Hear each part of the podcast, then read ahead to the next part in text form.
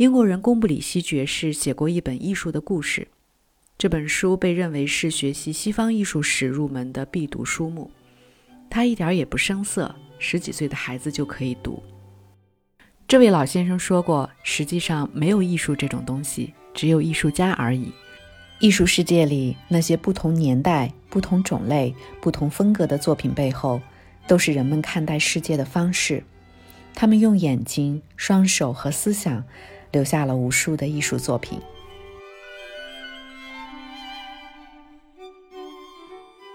艺术世界浩如烟海，门类众多，概念也越来越宽泛。”英文 “art” 这个单词起源于拉丁文，是技术或者手艺的意思。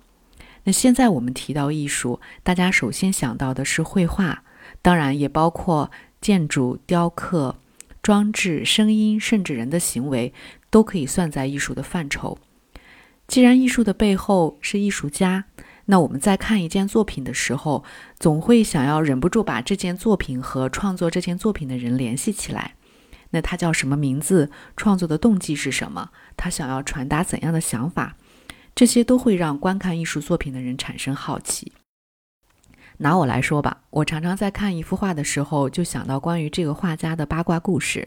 比如说，荷兰画家维米尔那幅著名的戴珍珠耳环的少女，对这幅画可能很多人并不陌生。那这个女孩到底是谁呢？美国作家特雷西·雪佛兰很喜欢这幅画，于是他杜撰了一部小说，后来还拍成了电影。但其实呢，没有人真正知道这个女孩究竟是谁，他可能只是维米尔想象出来的一个人物。维米尔四十三岁就去世了，关于他的资料非常少，他留下的全部作品也不超过四十幅。我们只是知道他的妻子问他生了十五个孩子。也许这个女孩就是他其中的一个女儿，也说不定。因为这些信息的缺失和未知，以及人们的杜撰和想象，让你在看这幅画的时候，会不由自主的想看清他的样子，洞悉他的眼神，了解他的耳环、头巾、衣服，你就越来越容易被这幅画的气质所吸引。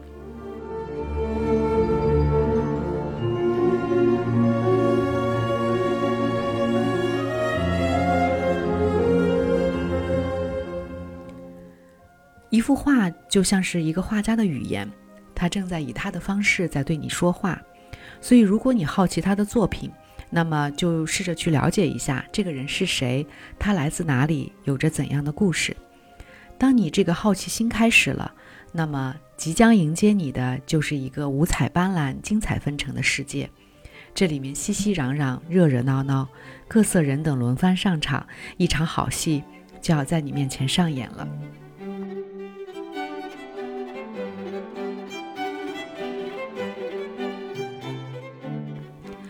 我在想，我不是老师，也不是学者，讲不出艺术史的流转和变迁，也讲不好如何用哲学、符号学，甚至心理学、社会学去解读艺术作品。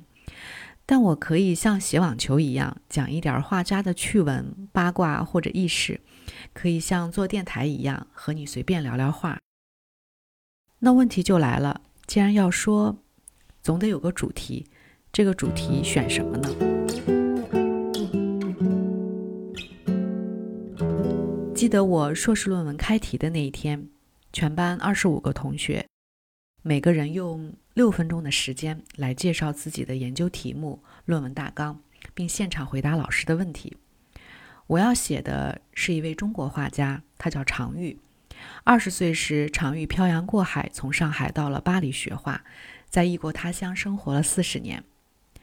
开题报告结束之后，班里好几位外国同学问我。常玉的画太有意思了，虽然我们从来没有听说过他。这个中国画家为什么要到欧洲来呢？他的画乍一看是西方的油画，可仔细看又觉得他是在用西方的方式画中国的花鸟和风景。让我的同学们好奇的那个年代，是一百年前世纪交替、充满动荡的年代。中国艺术在经历了几千年的自我发展、自我成就之后，开始看向西方。当时的常玉和许许多多热爱绘画的中国年轻人一样，跨越千山万水，去寻找、探索一个关于艺术的崭新天地。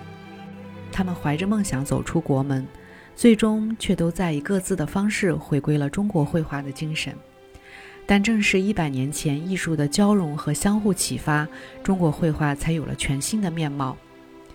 相比一战之后那批被称为“迷茫”的一代的美国年轻作家群体，著名美国亚洲史学者玛丽莲·列文曾经将二十世纪探索西方文化的中国年轻人称为“发现的一代”。他们去到欧亚大陆的另外一端，发现着不一样的生活方式，不一样的文化形态。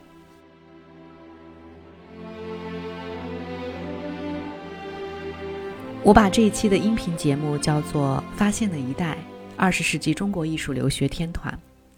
这个天团当中有大名鼎鼎的徐悲鸿、刘海粟、林风眠，有曾经不太为人所知，如今也逐渐进入公众视野的常玉、潘玉良，还有偏后期的赵无极、吴冠中等等。把他们的轨迹放在一起，就好比是解锁了一座关于二十世纪初中国现代艺术的迷宫。错综复杂，彼此缠绕，有趣而迷人。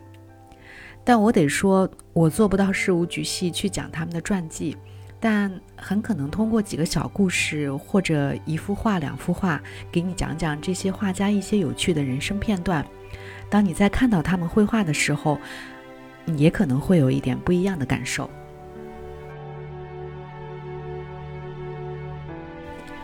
今天东西方之间的艺术已经有很大的趋同性，不再是花开两朵各表一枝，而是扎根在各自深深的文化土壤中长出的茂密枝叶正在无限延伸，彼此拥抱。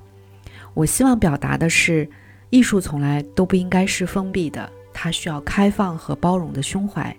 这一点，无论是一百多年前还是今天，都同样重要。